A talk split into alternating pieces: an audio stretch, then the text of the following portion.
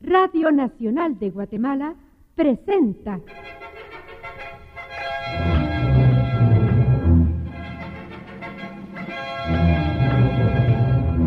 El radioteatro infantil Marta Bolaños de Prado. Encaminado a franquear las puertas del arte a los futuros valores nacionales, llega a ustedes este programa creado por una gran mujer, cuya personalidad inolvidable, como madre, artista y maestra abnegada, se reflejará a través del tiempo en aquellos que gracias a su enseñanza puedan ofrendar su éxito en aras de la patria.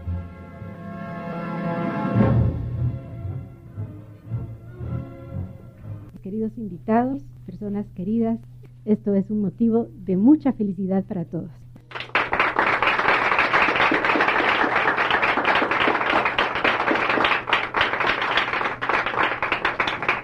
Quiero agradecer muy especialmente a José Roberto Muralles, quien es el diseñador gráfico de nuestros diplomas, que a partir del año pasado caracterizan el galardón que ofrece el radioteatro a sus integrantes. Gracias, José Roberto.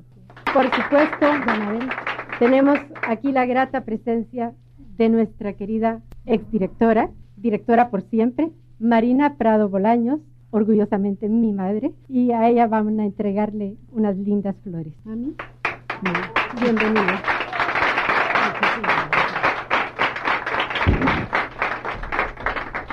Estoy sumamente emocionada y agradecida de estar aquí en la Radio Nacional, de ver tanta cara de mis exalumnos, tanta cara querida de mis exalumnos, alumnos actuales y por supuesto muy agradecida con el señor director y gracias a mi hija Anabela que sigue adelante este radioteatro también. Para ustedes una bienvenida muy, muy cariñosa y un aplauso para todos los exalumnos y alumnos.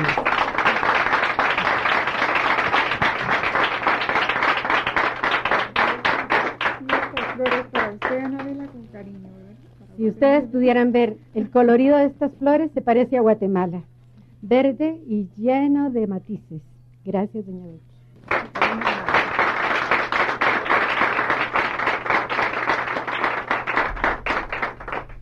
Y yo sé que mis actuales alumnos, de quienes me siento muy, muy satisfecha, sumamente orgullosa en el buen sentido de la palabra, porque han sido niños y niñas responsables, respetuosos, muy, muy comprometidos con el radioteatro, a quienes les guardo un gran cariño. Ellos están esperando que yo nombre a los distinguidos durante el año. Y este año sí hay diplomas porque tenemos una bellísima promoción de alumnos. Este año tengo, florecieron narradores y galanes jóvenes y mejor empecemos. Guionistas. Guionistas. Ah, sí, tenemos una sorpresa. El día de hoy vamos a estrenar el cuento, el precioso cuento que uno de nuestros alumnos acaba de escribir. Y les advierto que son cinco sábados, pero merecía que se estrenara hoy. José Carlos de León Breuner, el libro de dos mundos. Primero quiero honrar a una gran colaboradora, ella es mi asistente. Ella está digitalizando el archivo de radioteatro, algo tan valioso que no tiene, no, no tiene recompensa. Apenas voy a darle un diploma. A Ruth Linares.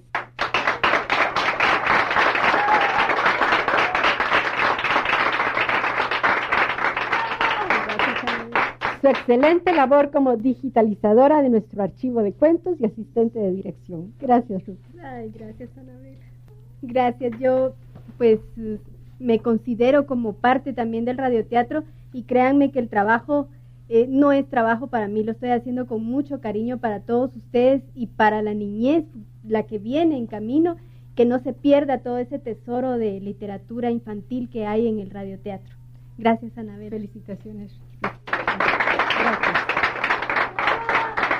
Y por supuesto a nuestro escritor Nobel, José Carlos de León Breuner, por su dedicación, disciplina y excelente actuación como galán joven.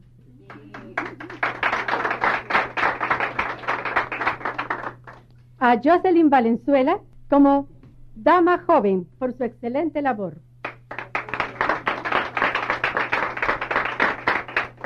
A Marilyn Román por su destacada participación como pequeña actriz característica. Para Daniela Torres, tengo aquí la dinastía de los Torres que sus padres me han confiado, que es para mí un alto honor. Daniela se distingue como excelente actuación de primera actriz característica infantil.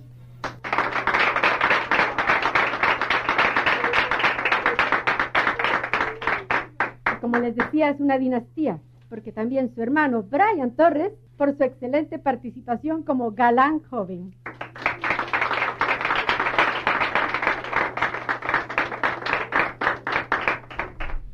Y un Torres más para Néstor Torres, como su excelente participación como galán joven. Para mi pequeña, que ya creció, Cindy Crocker.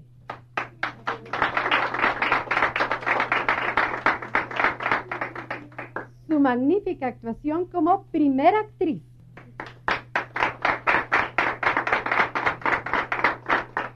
A mi querido Enrique García Ruano, que este año debutó como narrador.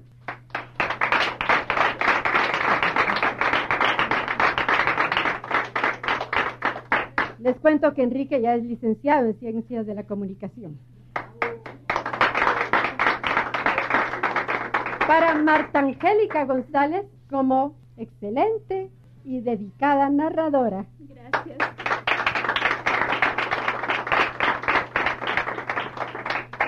para Ana Ruth Belloso como dama joven.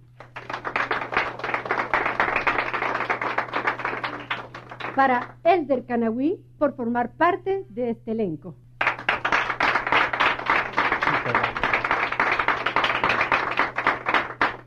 Y ahora aquí tengo también a otro gran asistente, don Roberto Santandrea. Les cuento que hoy en la tarde, en la Universidad Galileo, él se estrena como cineasta.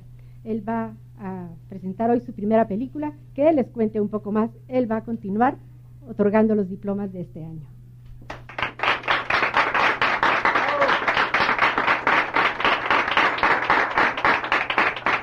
Bien, eh, junto con Brenda Castillo y su servidor, ya tenemos más de 20 años de pertenecer a este, a este programa para seguir formando jóvenes al lado de Anabela. Y también hay otra dinastía, ¿verdad? Por ser alumna activa de este elenco, con puntualidad y responsabilidad, Arceli Contreras.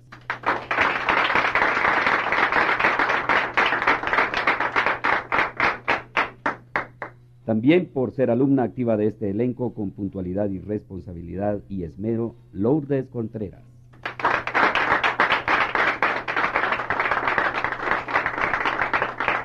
Ellas llevan aproximadamente entre 10 a 11 meses de pertenecer a este elenco. Y también está su hermana Jimena Contreras.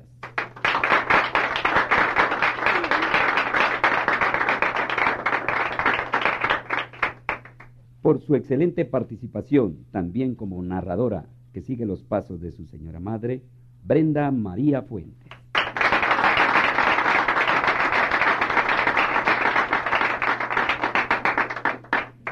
Y es uno de los grandes actores que, tenemos dentro del elenco. Ha crecido, aquí lo vimos subir en brazos de su señora madre, por ser alumno activo del elenco con puntualidad y dedicación a nuestro gran actor Ángel Darío Montúfar. Es el más pequeño del elenco.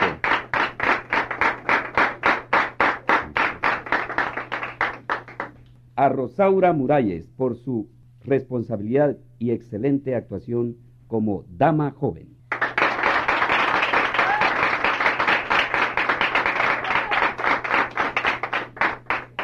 Para Andrea Ortiz por ser alumna destacada de este elenco.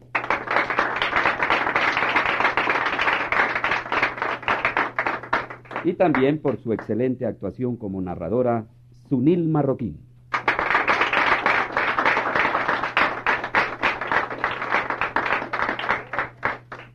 Y ahora a todo nuestro público los invitamos a disfrutar de este maravilloso cuento que José Carlos escribió para nosotros.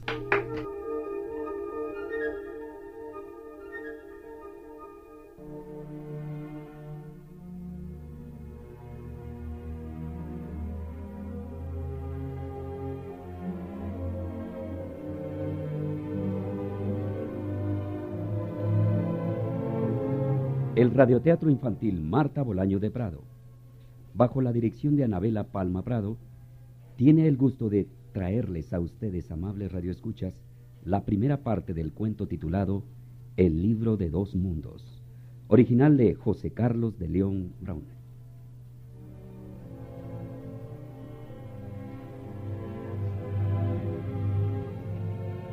Las paredes de la habitación estaban llenas de libreras, repletas de centenares de libros de variados temas, desde aquellos evocadores de leyendas griegas o esos que crean en nuestra imaginación lugares nunca antes vistos, hasta algunos referentes a la teoría de la relatividad y al descubrimiento de América. En medio de esta habitación se encontraban dos sillas y una pequeña mesa redonda con una lamparilla encima. Es en estas sillas donde encontramos a nuestros héroes, leyendo muy atentamente cada uno un libro diferente. Uno de ellos, una jovencita de unos 16 años, con hermosos cabellos negros como la noche, que caían muy solemnemente sobre sus delicados hombros y que al mismo tiempo enmarcaban su hermoso rostro. Con ojos pequeños y de color celeste, leía muy interesada Los Tres Mosqueteros de Alejandro Dumas. Esta hermosa jovencita era Amelia Bohem. El otro, Frederick Bohem, un niño de 14 años que contrastando con su hermana mayor tenía cabellos rubios, cortos y espinudos, una nariz respingada y ojos negros. Leía Moby Dick. Estaban ellos muy concentrados cuando... Terminé, finalmente terminé de leer un libro antes que tú, Amelia. Por fin te gané. Bravo, hermanito. Después de estar tratando mucho tiempo lo lograste. Lo que no sé es cómo pudiste terminar de leer ese libro tan grande antes que yo terminara el mío. Eso es imposible. Bueno, durante un mes y luego que papá y mamá se hubiesen acostado, bajaba aquí a la biblioteca y leía hasta como a las dos de la mañana. Oye, eso es trampa. Acordamos que íbamos a contar solo cuando los dos estuviésemos leyendo. Eres una mentirosa. Solo porque por primera vez te gano en algo no quiere decir que hice trampa. Mamá, Amelia me está diciendo mentiroso.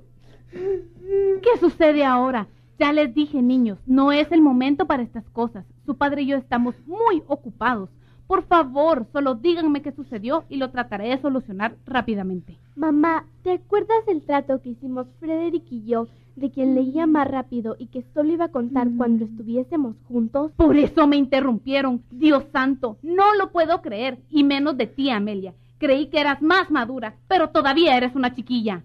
Mamá, ya lo sabía. Siempre del lado de Freddy, solo porque es el menor. Hija, claro que no.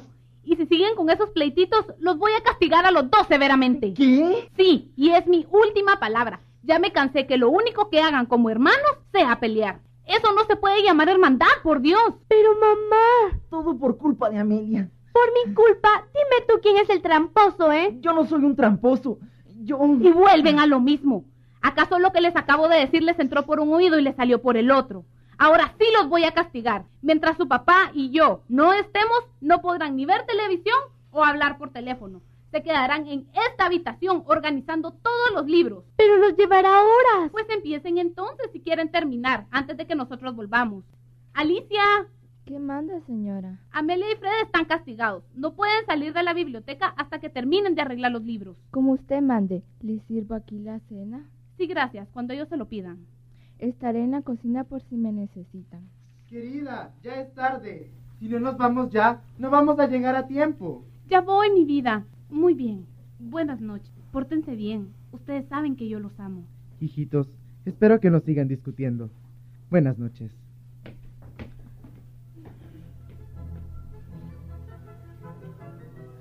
Bueno, pues empecemos a trabajar. Trabajar. Si ellos no están aquí, no van a saber si trabajamos o no. Ya que casi nos entran aquí. Freddy, escúchame. Si tú no lo quieres hacer por mí, hazlo por mamá, por favor. De acuerdo. Pero me compras un batido de chocolate mañana. Muy bien, pero empecemos ya. Tú empiezas por el lado derecho, yo por el izquierdo, y colocamos en un lugar específico todos los libros, y luego veremos de qué modo los ordenamos. ¿Entendido? Pero, ¿por qué tengo que empezar yo por la derecha? Yo quiero la izquierda. Muy bien, toma cualquier lado. El asunto es que empecemos de una vez. Muy bien. Tomaré el derecho. Tú toma el izquierdo. Los niños iniciaron la labor con mucha determinación, pero mientras pasaban las horas, los dos jovencitos empezaban a aburrir de sacudir libros, organizarlos y limpiar las libreras. A veces se distraían con alguno que otro libro que les llamaba la atención. Se decían a sí mismos que solo iban a leer el prólogo y terminaban leyendo casi todo el libro. En uno de esos intervalos en que Freddy se distraía leyendo por enésima vez, Oliver Twist oyó a su hermana llamarlo. Freddy, ven acá, tengo algo que mostrarte. Ah, ¿Qué quieres? ¿Por qué no me dejas en paz? Ven, mira este libro. ¿Dónde lo encontraste? Debajo de aquella librera. De hecho, Freddy se había asombrado al ver el libro que Amelia sostenía, porque era el libro más hermoso que los hermanos jamás habían visto. Tenía en su portada un relieve de oro puro que mostraba a un imponente león de perfil con una hermosa corona imperial y alas de águila. Alrededor, unas pequeñas runas casi inentendibles. Los hermanos, aún consternados, decidieron abrir el libro. Mira, Amelia, está escrito como que en árabe o en chino, porque yo no entiendo nada. ¿Acaso eres ciego? Estos poemas se leen perfectamente. No voy a caer en tu mentira. Tú sabes que yo soy el inventor de las mentiras. Sí, claro, tú y tu pequeño cerebro. Bueno, dime qué dice ahí, ya que yo solo leo Otolra. No, ahí dice caverna. Ay, sí, claro. Y aquí dice, Amelia es la reina del mundo y Freddy su fiel sirviente. Dame ese libro, es mío. Claro que no, yo lo encontré. Es mío. Mira lo que hiciste, lo rompiste. No, estas hojas estaban sueltas. Tal vez esta vez sí las entienda. Convocare a le punten. No entiendo, no entiendo. Déjame a mí. Mira, lo que estabas leyendo es la segunda página de una carta. Aquí está la primera. Querido amigo, si estáis leyendo esta carta es porque tenéis en vuestras manos el libro de, de Luben Alato, o como ha sido llamado por Ciros, el libro de dos mundos. Este libro es muy poderoso y dentro están escritos los hechizos más fuertes y destructivos jamás vistos. Yo dediqué lo que llevo de mi vida a descifrarlos y al pasar de los años lo logré y descifré también su verdadera misión, ser un llamado de auxilio entre dos mundos paralelos. Así que si esta carta está siendo leída por vosotros los llamados humanos, es porque mi mundo está en peligro y necesita algo que solo vosotros tenéis, algo único. Por ello he adjuntado esta carta, un hechizo que os transportará a mi mundo. Lo debéis leer en voz alta. Por favor, creedme. Mi mundo depende de vosotros. Gracias y que mi amada Galía os acompañe. Vuestro amigo Sosberer. ¿Tú crees que sea cierto? Pues no tenemos nada que perder si lo intentamos. Solo tengo que leer lo escrito en esta hoja, el hechizo y ya. ¿Qué puede pasar si lo digo? Bueno, si tú quieres, hagámoslo. Un momento. Lo voy a hacer solo si tú también quieres que lo haga. Pues claro que quiero. Quiero saber si todo esto es cierto. Bueno, lo voy a leer en voz alta. Desde lo alto del cielo yo os convoco. Desde las profundidades del mar yo os convoco. Desde las copas de los árboles, de los cráteres de los volcanes y del vacío profundo de los cañones, yo os ordeno a que te presentéis ante mí y me mostréis vuestra gran grandeza. Ven, os comando, ven y mostradme el paso entre mi mundo y el mundo más allá de la vista. Ven, os digo, ven, portal de Tipsen.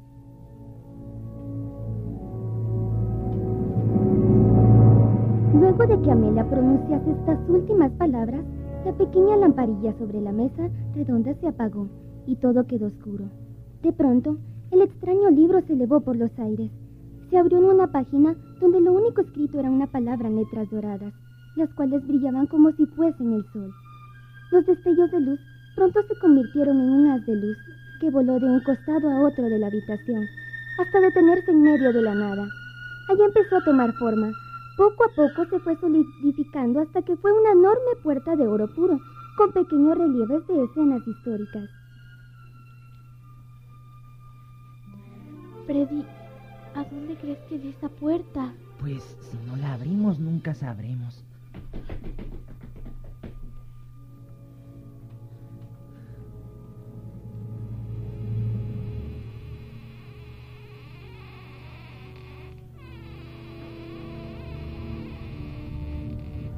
Hay un bosque.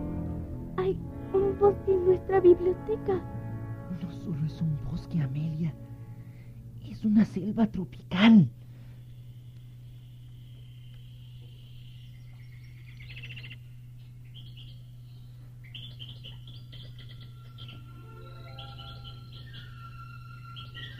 Los dos chicos se habían quedado sin habla al ver que detrás de esa puerta no habían libreras o paredes de una biblioteca, sino una imponente selva tropical, con sus grandes árboles que cubrían casi toda la luz del sol, el ruido de los monos aulladores que retumbaban por todo el lugar, las aves y la húmeda y fresca brisa.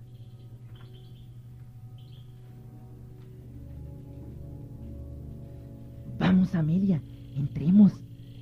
Tal vez todo lo que decía esa carta era cierto. Vamos, no te quedes ahí parada. Muévete, vamos. Sí, sí, ya voy.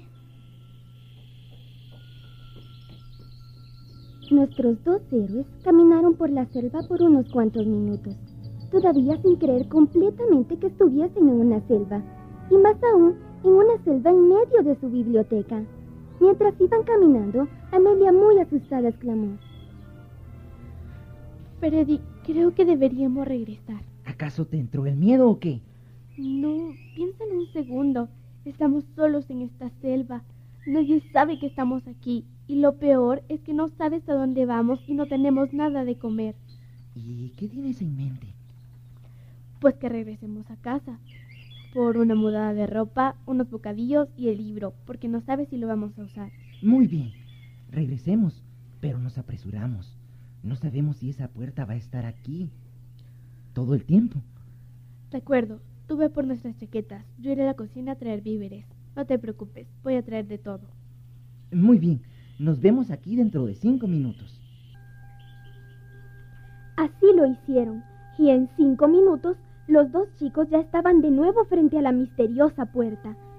Miraron por última vez el enorme salón lleno de libreras repletas de centenares de libros. Caminaron con vacilación hacia la puerta, pasaron por el umbral e iniciaron su caminata por la enorme selva. Los chicos siguieron caminando, adentrándose más en la selva sin saber a dónde iban o cuán lejos estaban de la puerta. Siguieron su expedición. Los árboles aumentaban en tamaño y en cantidad. Cada vez había menos espacio por donde caminar cada vez había menos luz del sol.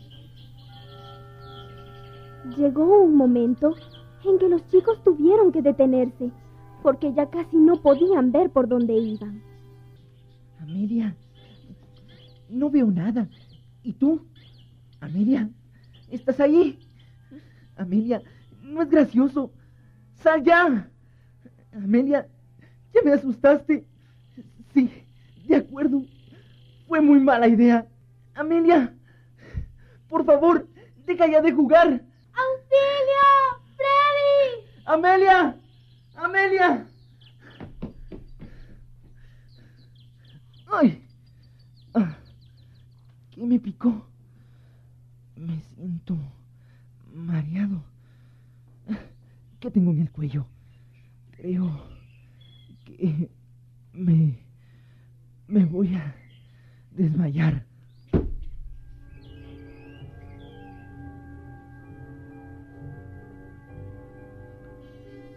Supo cuánto tiempo estuvo inconsciente, pero al despertar se encontró amarrado de pies y manos y con una bordaza en la boca. Se dio cuenta que estaba en una choza rústica. Volteó su cabeza hacia la derecha y para su sorpresa vio a su hermana amarrada junto a él todavía inconsciente. De pronto entró a la choza una mujer delgada, de tez oscura con ojos penetrantes, cabello rizado y negro como la noche, ataviada con una túnica morada. Se acercó a Freddy y... Silencio o nos van a descubrir. Gracias. ¿Quién eres? ¿Dónde estoy? Bebe, bebe, no te hará daño. Bebe. Qué rica está. Nunca había probado un agua que supiese así. ¿Cuál es el secreto? No hay ningún secreto. Es solo agua de río. No hay nada especial en ella. Pero, pero, si tiene un sabor dulzón, pero, pero a la vez sabe a agua. Solo agua, pero es deliciosa. Es, es, es.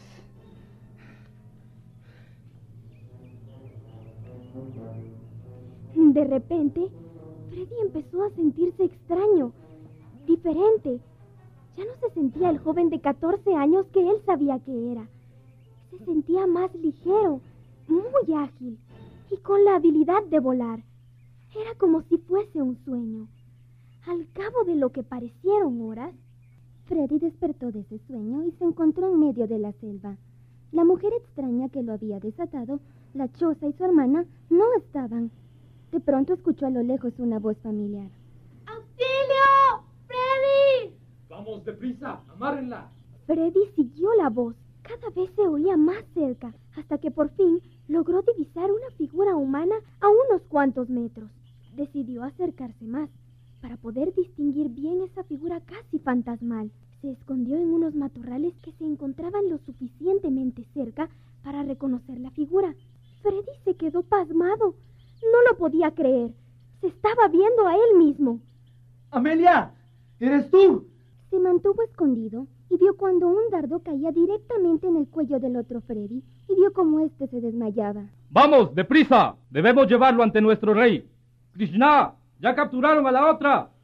Sí, mi capitán. Entonces, vamos, deprisa.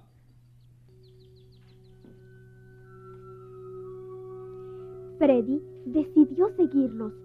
Luego de varias horas de caminata, los cazadores finalmente llegaron a una gran ciudad escondida entre los árboles. Freddy se impresionó al ver esas grandes pirámides y esos palacios que trajeron a su memoria aquellos templos magníficos de la cultura maya y al mismo tiempo de los palacios de la realeza europea. Freddy vio cómo llevaban al otro Freddy y a su hermana hasta la pequeña cabaña. Freddy se mantuvo escondido detrás de unos matorrales. Vio cuando la extraña mujer entró con un pequeño frasco, el cual él reconoció, y esperó unos cuantos minutos en los que el otro Freddy bebía la extraña agua. Luego atravesó la ciudad e ingresó a la cabaña donde inició desatando a Amelia.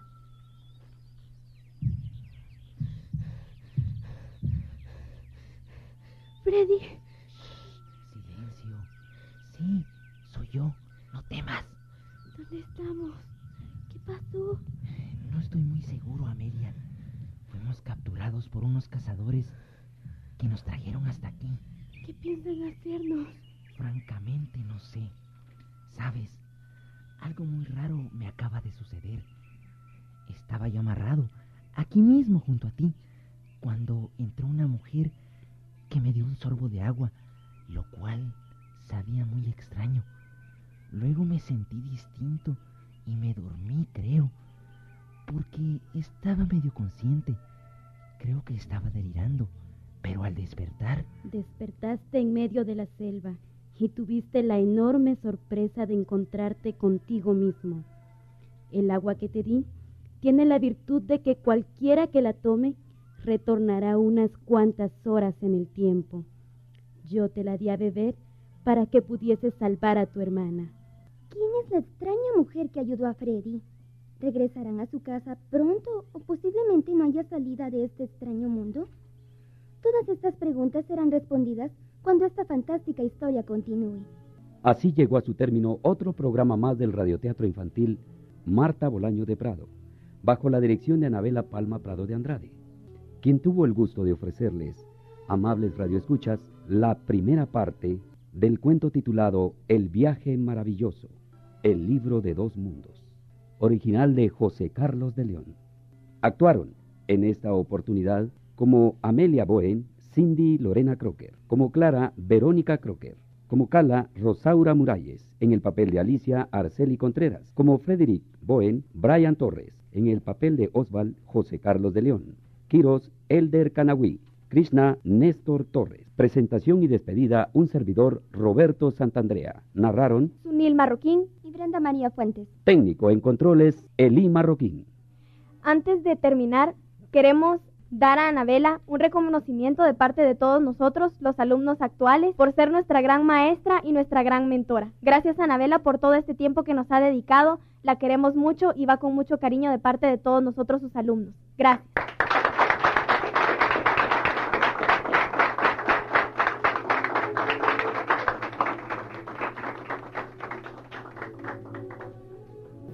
Muchas gracias.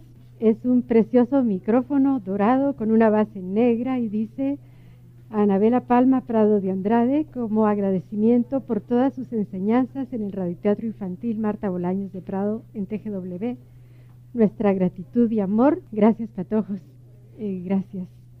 Gracias a mi querida abuelita que fue mi maestra y me enseñó a amar esto y a mi madre Marina Prado Bolaños que también continuó con las sabias enseñanzas de mi abuelita, gracias a quienes yo estoy aquí y puedo brindarles un poco de mi tiempo y mucho de mi amor, patojos. Los quiero y gracias, gracias por su apoyo.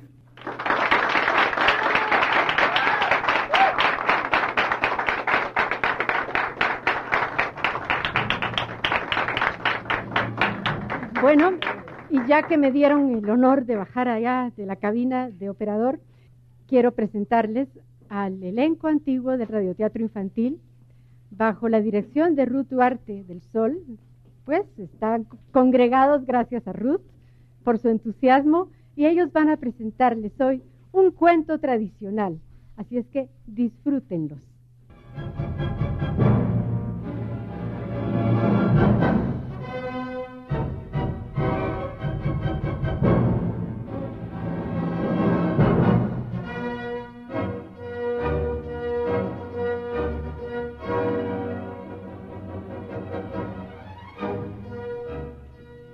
El Radioteatro Infantil Marta Bolaño de Prado, bajo la dirección de Anabela Palma Prado y en coordinación con Ruth Duarte, presenta a ustedes la primera y segunda generación en este cuento de fantasía, el tradicional La Bella Durmiente del Bosque, original de Carlos Perrol, en arreglo María Luisa Aragón.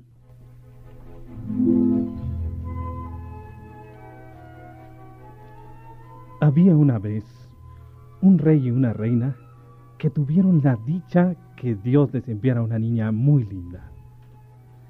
Todo aquel que la conocía quedaba admirado de la belleza de aquella criatura. Llegó el día del bautizo. El palacio estaba de fiesta. Los monarcas nombraron a siete hadas para madrinas de la infanta.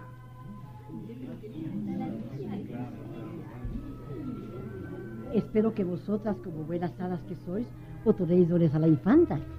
Estamos en la mejor disposición, Majestad, para que por este medio posea la princesita todas las perfecciones del mundo. Así lo espero, buenas hadas. Ahora pasad al comedor y después del banquete otorgaréis a mi hija esos dones.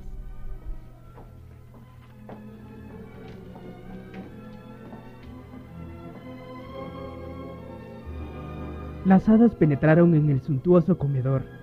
Damas y pajes de la corte fueron comisionados para atender debidamente a las madrinas de la infanta.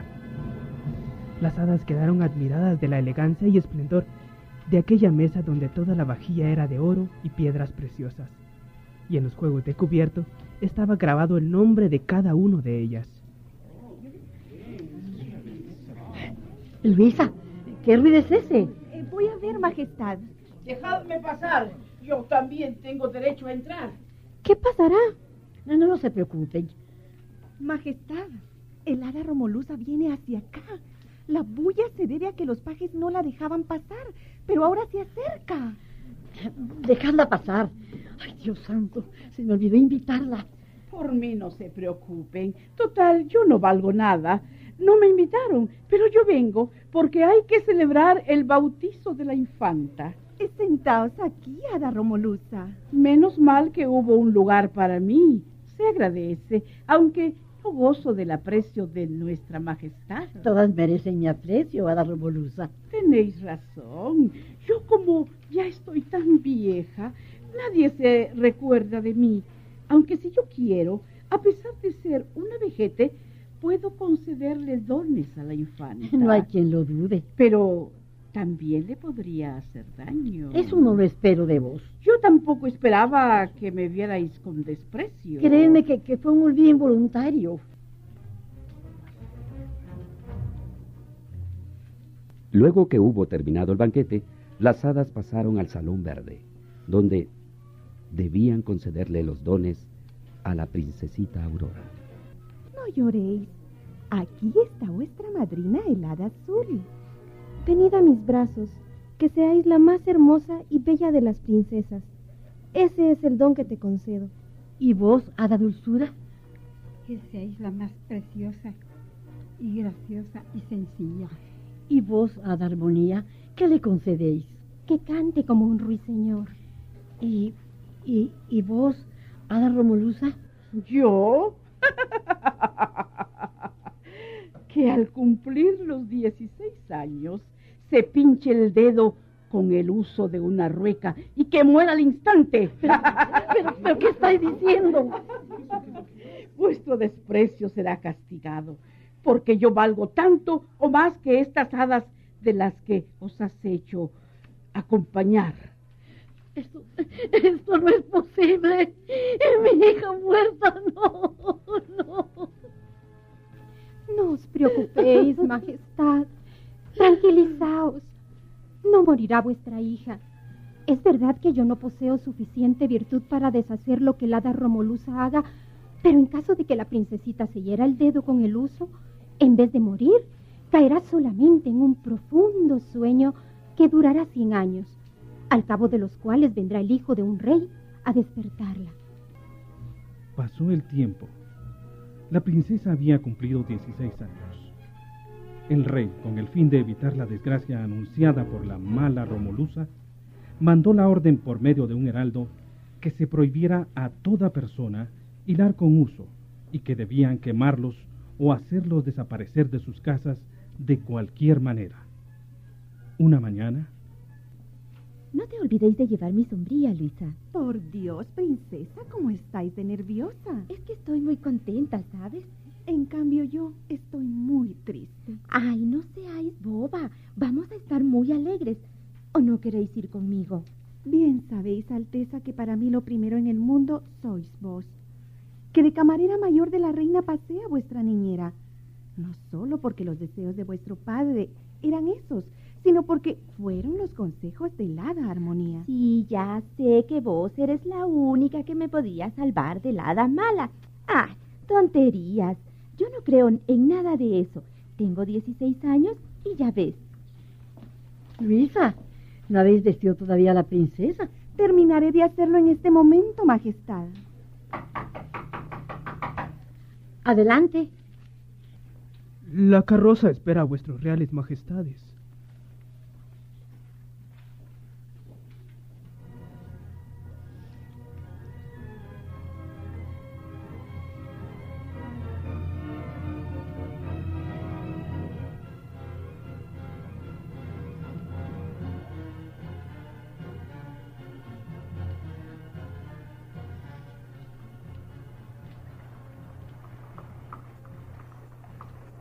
Familia real acompañada de Luisa tomó la carroza y se dirigieron al castillo de recreo del rey, el cual quedaba en una aldea lejana de la ciudad. Qué lindo es este camino. Ah, es una belleza. Pero, pero ¿qué os pasa, Luisa? ¿Por qué venís tan triste? Ay, no lo sé, Majestad, pero desde que salimos de palacio tengo un mal presentimiento. Luisa, ¿por qué eres así? Yo vengo muy contenta, pero al veros ya me estoy sintiendo triste.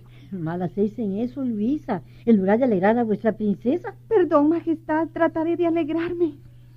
Mirad, Aurora, ya se ve la torre del castillo. ¡Qué belleza! Mirad, Luisa. Esa torre me infunde mucho miedo. ¿Por qué os infunde miedo? No lo sé, Alteza. Luisa, vamos a llegar al castillo. Si en realidad no os encontráis a gusto, podéis volver al palacio. No, Majestad. No podría regresar sin mi princesa. Estaré a su lado hasta que Dios disponga. Ya hemos llegado. Qué pintoresco es este lugar. Mirad, Luisa, qué lindos. ¡Ay, cuántos pajaritos! Sí, Alteza, oírlos es algo maravilloso. Ay, qué buena idea tuvisteis de traernos aquí, Alfonso. Me alegra que os encontréis tan contenta en este lugar. Venid, Luisa. Vamos a conocer nuestras habitaciones. Sí, como queráis, Luisa. Por favor, dadme la mano. ¿Me queréis explicar por qué me cuidáis tanto? Siempre os he cuidado, Alteza. Pero nunca como ahora. Es que no tengo confianza en este castillo. Pasaron varios días. Luisa fue perdiendo el miedo. Ya dejaba que la princesa paseara sola por todo el castillo. Una tarde... Luisa, hoy pienso subir hasta la torre. No quisiera que fuerais sola, pero tengo que acompañar a la reina que desea ir a visitar a los pobres de esta aldea. No te preocupéis por eso. Efectivamente, la princesa subió hasta lo alto del castillo. Allí vio por la cerradura de la puerta a una viejecita o a una viejecita que hilaba con su rueca, que no era otra que el hada Romolusa, que disfrazada había llegado hasta el castillo. Adelante. Buenas tardes. Oh, princesita. ¿Qué hacéis aquí, buena mujer? Ah, estoy hilando, niña mía. Mm, qué bonito. Yo quisiera hacer eso que hacéis vos. ¿Cómo se llama esto? Esto se llama uso.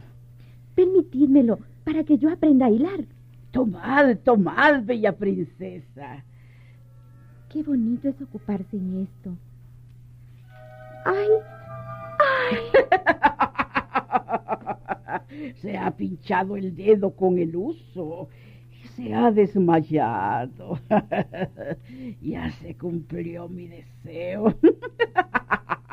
Ahora pediré ayuda. ¡Socorro! ¡Socorro!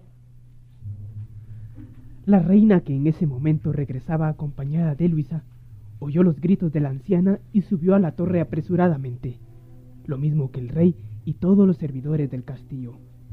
La vieja Romolusa desapareció al instante. Pero, pero, ¿qué pasa, Dios santo? ¿Qué pasa? La princesa ha sufrido un desmayo. ¿Pero por, por qué ha sido? ¿Por qué? Al tocar el uso. Dios Traigan mío. agua. ¡Un doctor! Traigan agua. ¡Abra la ventana! Dios mío, no vuelve. ¿Qué haremos?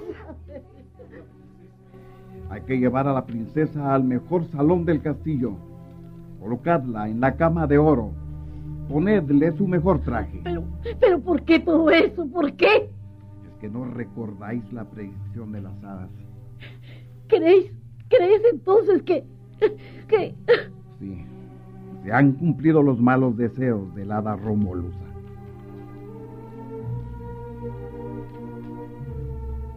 Las órdenes del rey fueron cumplidas. Colocaron a la bella princesa sobre una cama incrustada de oro y plata y le pusieron un traje lindísimo que la hacía verse más hermosa. ¡Qué linda está! A pesar del desmayo, aún conserva vivo el color de sus mejillas. Sus labios son un coral. Solo porque la oigo respirar tan delicadamente, sé que aún conserva la vida. Pero, pero, ¿qué haremos ahora? Ya ha salido uno de mis vasallos en busca del hada armonía. Ay, Dios haga que venga pronto. Tengo esperanza que ella despierte a mi adorada hija. Mis presentimientos se han convertido en triste realidad.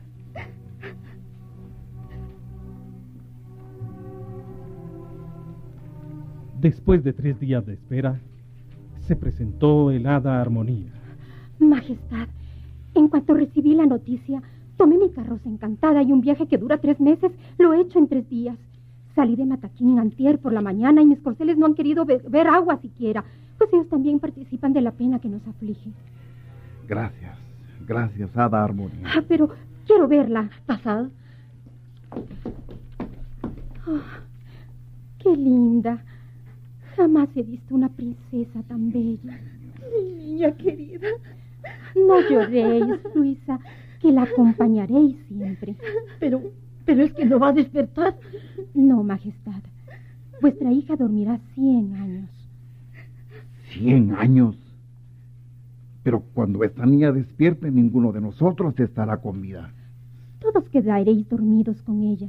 menos la reina y el rey. Pero, pero no es posible. Vos, Majestad, os debéis a vuestro pueblo y tenéis que vivir para él, lo mismo que vuestro esposo. ¿Yo me dormiré con ella? Sí, Luisa. Entonces quiero quedarme al pie de su cama. ¡Qué felicidad! El hada armonía tocó con su varita de virtud cuanto había en el castillo. Camareras, doncellas, gentiles, hombres y empleados de la servidumbre. Todos quedaron profundamente dormidos.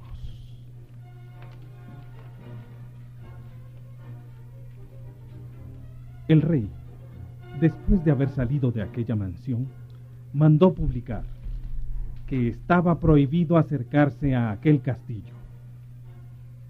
En menos de un cuarto de hora quedó rodeado el palacio de la Bella Durmiente con crecidos árboles, espinos y abrojos tan enlazados unos a otros que no habría pasado por allí persona alguna.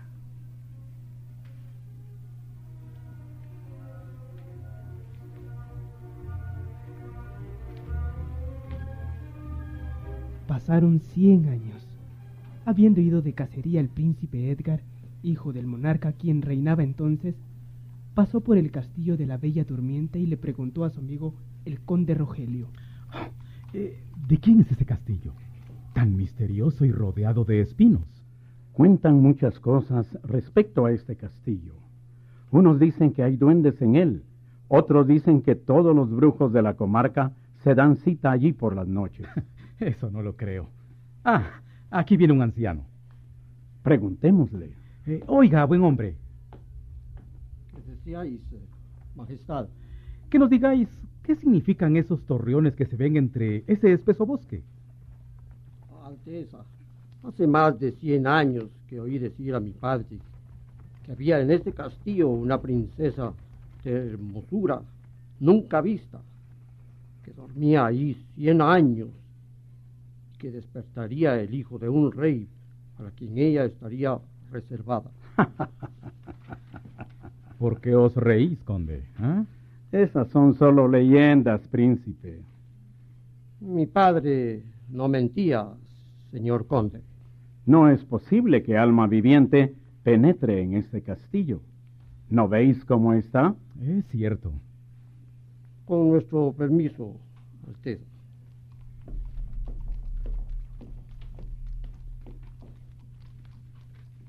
Aquella noche no durmió el príncipe.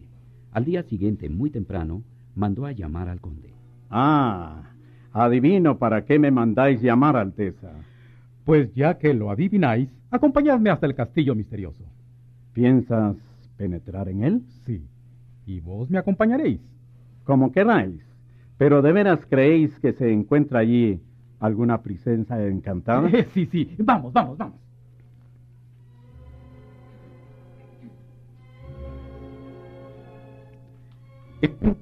Acompañado del conde, se dirigió hasta el castillo.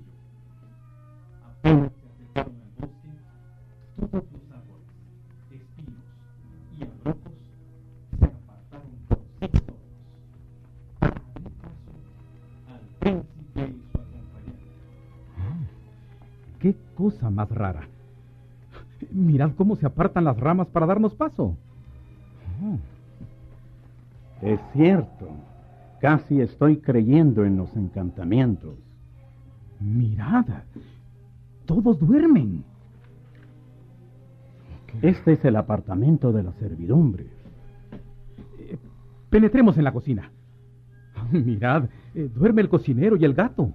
Ah, también el gato duerme. Esto es increíble. Eh, vamos, atravesemos el patio. Mirad, toda la guardia duerme y todas las damas de honor. ¿Cómo reconocer entre ellas a la princesa? Mirad este elegante salón. Ah, al pie de esa linda cama duerme una doncella. Mirad qué belleza. Esta es la bella durmiente. Nunca he visto semejante hermosura. Duerme como un dulce sueño. Qué preciosa. ¿Veis, conde? Qué preciosa está. ¿Y, ¿Y, cómo despertarla? Bueno, veremos. El príncipe sintió tanta emoción al ver a la princesa que se arrodilló a los pies de la cama. La tomó de las manos y depositó en ellas un dulce beso. Entonces...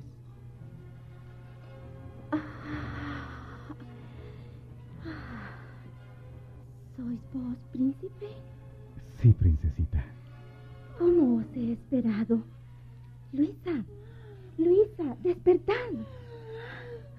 Alteza. Oh, príncipe. Bendito seas. Bendito sea Dios que llegaste. Ah, ¿qué es esa bulla? Es toda mi corte que ha despertado. ¿Qué modo de vestir más antiguo? Con un traje igual. Está retratada en la sala de mi palacio mi tatarabuela. Callad, conde. Recordad que hace cien años que la princesa quedó dormida, ¿eh?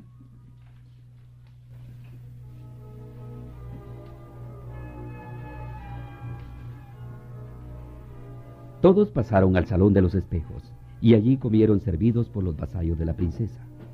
Al poco tiempo, el príncipe Edgar y la bella durmiente se unían en matrimonio, siendo padrinos los reales padres del príncipe Edgar. También llegaron las hadas buenas, y no faltó la mala Romolusa que en un rincón presenciaba el enlace real. Alteza, el hada Armonía os quiere hablar. ¿Quién es el hada Armonía? Es una de mis madrinas, a quien le debemos ser hoy tan felices. Decidle que pase inmediatamente. Ya estoy aquí, princesa. Cuánto me alegro de veros. Ah, tú siempre tan joven. Hada Armonía, no tengo palabras para agradeceros el bien que nos habéis prodigado. Sé que seréis muy felices, pues yo como Hada Armonía haré que siempre reine entre ustedes mi nombre. Gracias, Hada generosa. Pero como siempre, aunque el bien sea un don tan grande, hay algo que lucha contra él y ese es el mal. Cuidaos de la hada Romolusa. Ella no descansará hasta no veros en la desgracia. ¿Pero es posible? ¿Después del daño que le ha hecho a mi princesita? Sí, sí es posible. Pero yo siempre estaré al cuidado de mi ahijada. Y yo la defenderé. El príncipe no dio mucha importancia a lo que dijo el hada Armonía. Pasaron los años y Dios bendijo a aquel matrimonio con una niña que era tan bella como la princesa. Una tarde, Romolusa, muy bien disfrazada, Pues sí, princesa. Vos que sois tan buena, no me podéis desamparar. Estoy tan anciana, pero para algo he de servir, aunque sea para ayudar al cocinero. Pasad, pues. Aquí podéis vivir todo el tiempo que queráis. Luisa, llevadla a la cocina y dile a Indalecio que le dé algo de comer. Sí, Alteza. Dios ha de bendecir a la princesa. Indalecio, de parte de su Alteza, de usted de comer a esta buena señora. Muy bien. Y yo te ayudaré a trabajar aquí en la cocina. No es necesario, señora. Aquí puede usted estar sin pena que lo que ordena la princesa está muy bien para mí.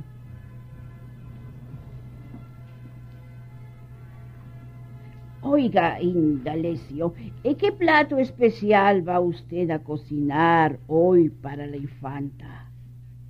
Como siempre, le haré una sopita de ravioles. Es lo que más le gusta. Pues déjela usted de mi cuenta, que yo se la guisaré. Eso sí que no. Eso honra no me la quita nadie. Está bien, pero le echa de este queso que le dará un gusto tan exquisito que la princesa va a pedir más.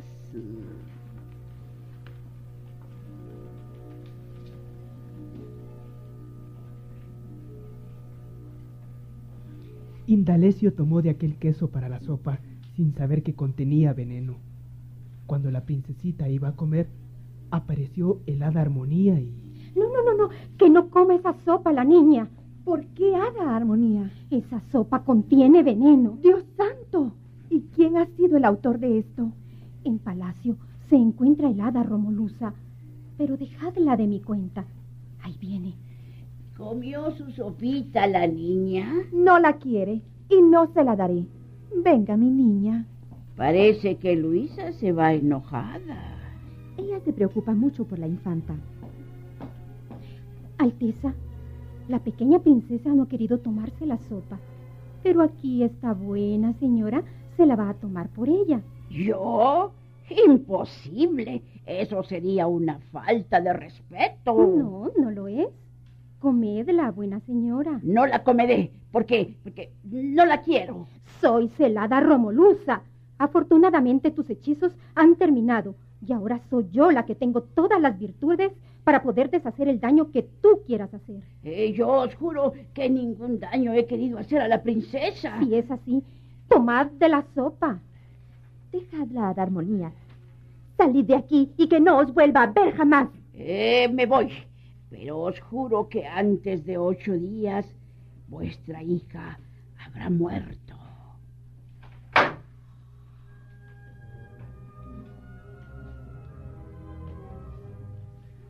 La mala Romolusa salió del palacio decidida a vengarse. Caminó y caminó pensando en su venganza, hasta que se internó en el bosque, pero iba tan furiosa que no se dio cuenta que... La malvada mujer cayó en un abismo y al llegar al fondo fue devorada por los animales más terribles que hay en el mundo. La princesa Aurora con su esposo y Sigita vivieron muy felices. Luisa y el hada Armonía jamás se alejaron de ellos.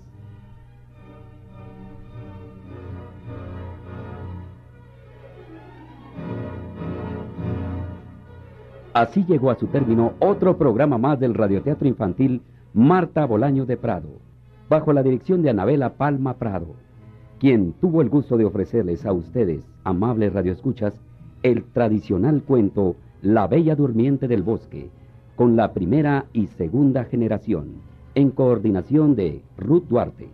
Actuaron en esta oportunidad como Aurora Vilma Lorena Pineda, como Reina Judith de Castellanos, Ada Romulusa Ruth Duarte del Sol, como Ada Dulzura Marilú Bolaños, Ada Armonía María Victoria Morán, como Ada Azul Candy Chávez, como Luisa Brenda Castillo. En el papel de Edgar, el príncipe, Héctor Alfredo Morán. Como rey, Irving Ranferí Castro. En el papel de Juan, Carlos Corona. Indalecio, Herbert Iván Galvez. Como conde, Carlos Dávila. Presentó para ustedes un servidor, Roberto Santandrea. Narraron Enrique García, Manuel Quemé. Técnico en controles, Elí Marroquín.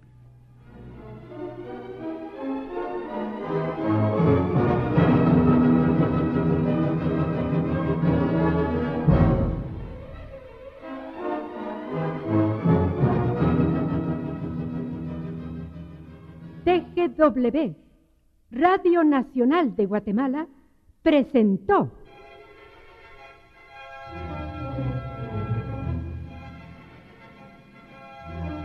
el radioteatro infantil Marta Bolaños de Prado.